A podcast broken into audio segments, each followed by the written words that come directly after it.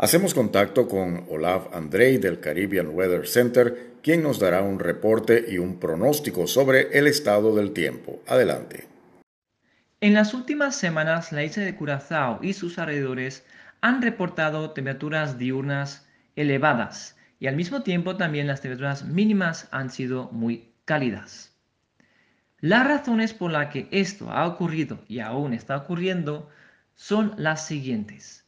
En primer lugar, estamos ahora en la temporada más cálida, en el mes más cálido del año. Las temperaturas del océano llegan a su pico, a su temperatura más alta, y realmente han subido drásticamente en las últimas semanas y ya han alcanzado los 30 grados Celsius.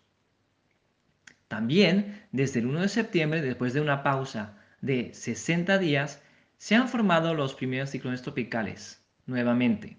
El último, El, se ha formado justo al norte del Caribe y ya se ha vuelto un huracán y eso también ha contribuido a que los vientos hayan disminuido en la región.